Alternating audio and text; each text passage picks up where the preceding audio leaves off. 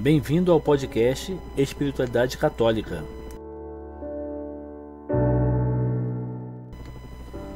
Na nossa meditação guiada a partir do livro A Vida Espiritual de Benedict Bauer, viemos falando sobre o plano de Deus.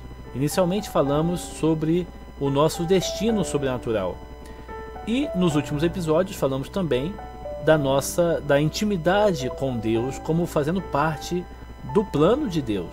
E aí vimos especialmente o papel das virtudes teologais e dos dons do Espírito Santo nessa união com Deus. Vamos retomar agora um ponto que falamos em um dos episódios, pensando no nosso destino final, na nossa união com Deus plena, que vai se dar no céu.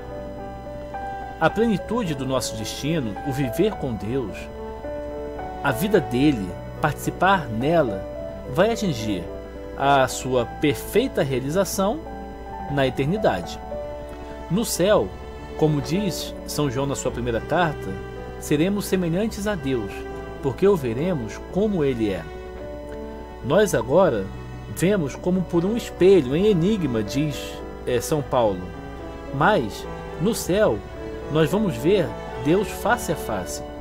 Agora só conhecemos Deus em parte, mas no céu vamos conhecê-lo como nós mesmos somos conhecidos. Vamos conhecer a Deus tal como Ele é em si mesmo, na plenitude do seu ser, das suas perfeições, na sua sabedoria, na sua justiça e misericórdia, na sua pureza, na sua santidade, na infinita fecundidade que se desenvolve entre as pessoas divinas. E essa contemplação de Deus vai ser feita é, cheia de entusiasmo, de um amor nunca experimentado na terra, que vai nos encher, nos arrastar, tornando a nossa alma e o nosso corpo glorificado profundamente felizes. Um amor que nunca vai acabar. Como é que é possível essa contemplação de Deus e esse êxtase eterno de amor. Só é possível porque Deus nos faz participar da sua natureza e do seu modo de, de se conhecer e de se amar. E porque nos permite viver juntamente com Ele nesse conhecimento e nesse amor divinos. Dessa maneira experimentaremos eternamente o que quer dizer aquela expressão de São João, nascido de Deus, e participantes da natureza divina. Essa expressão já é de São Pedro. E vamos saber também o que significa ser verdadeiramente filhos de Deus, herdeiros de Deus. Vamos alcançar o nosso fim último, que não é o homem, mas Deus. Então, o nosso fim último não está em nós mesmos, não está na nossa autorrealização, na nossa felicidade.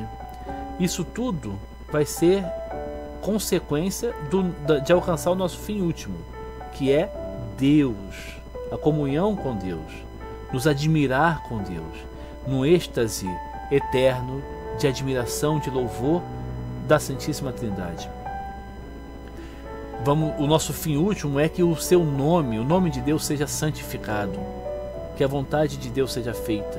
E é por isso que Jesus, ao nos ensinar a oração do Pai Nosso, coloca as primeiras petições nessa linha: Santificado seja o vosso nome, Pai. Venha o teu reino, seja feita a tua vontade. Tudo quanto o homem é, tudo quanto o homem possui em dons naturais ou sobrenaturais, virtudes, santidade, a vida, o futuro, o destino dele, os bens, tudo quanto não é Deus tem apenas um caráter de meio e de caminho para atingir o seu fim último.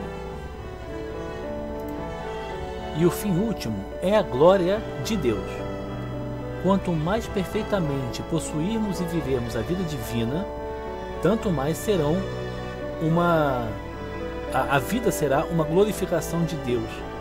E também serão glorificação de Deus os nossos sentimentos, aspirações, o nosso fazer, o nosso querer, o nosso alegrar-se, o nosso sofrer e tudo aquilo que nós vivemos serão glorificação de Deus.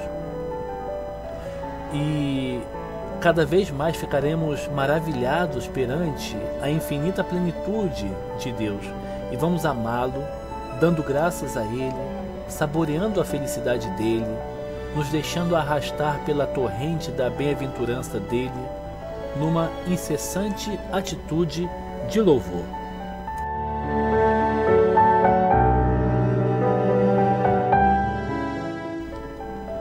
Na medida em que possuirmos e vivermos a vida de Deus, mais plenamente vamos cumprir o grande preceito do amor, que no fundo é o único preceito.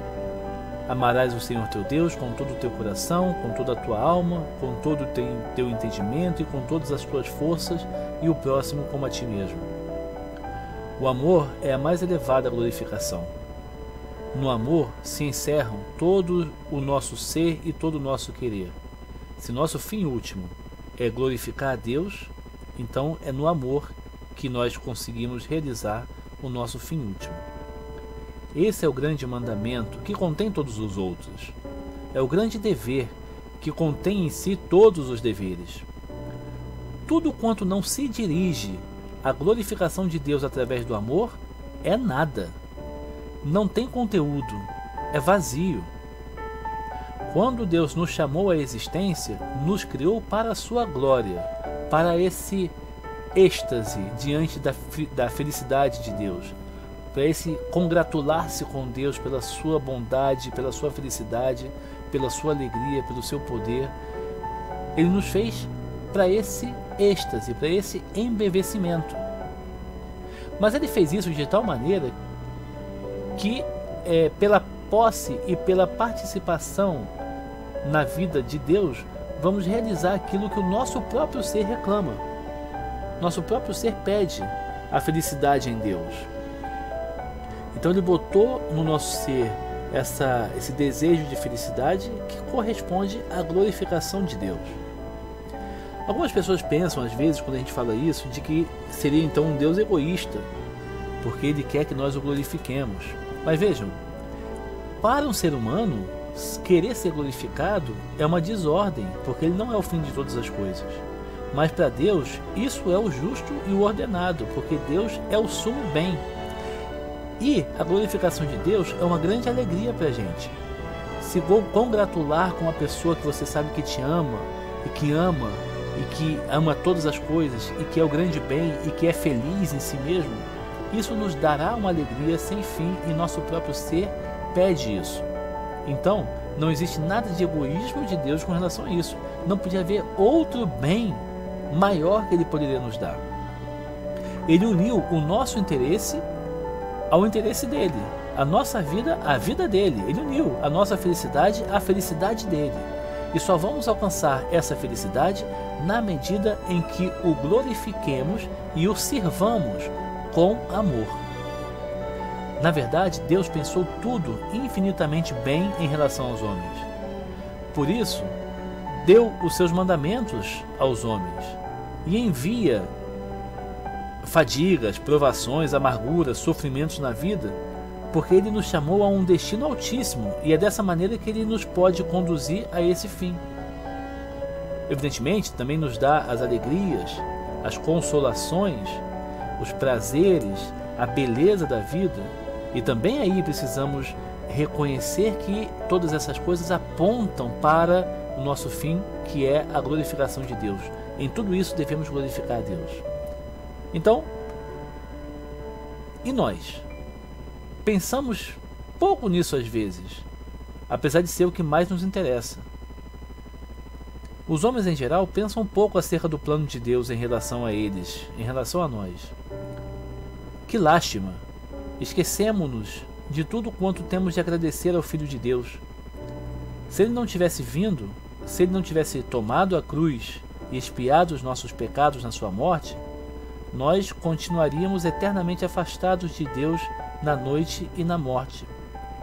Ele veio para que tivéssemos vida e a tivéssemos em abundância. Temos de viver a partir da fé e o conhecimento das grandes coisas que Deus projeta em relação a nós vai nos tornar mais corajosos e mais felizes.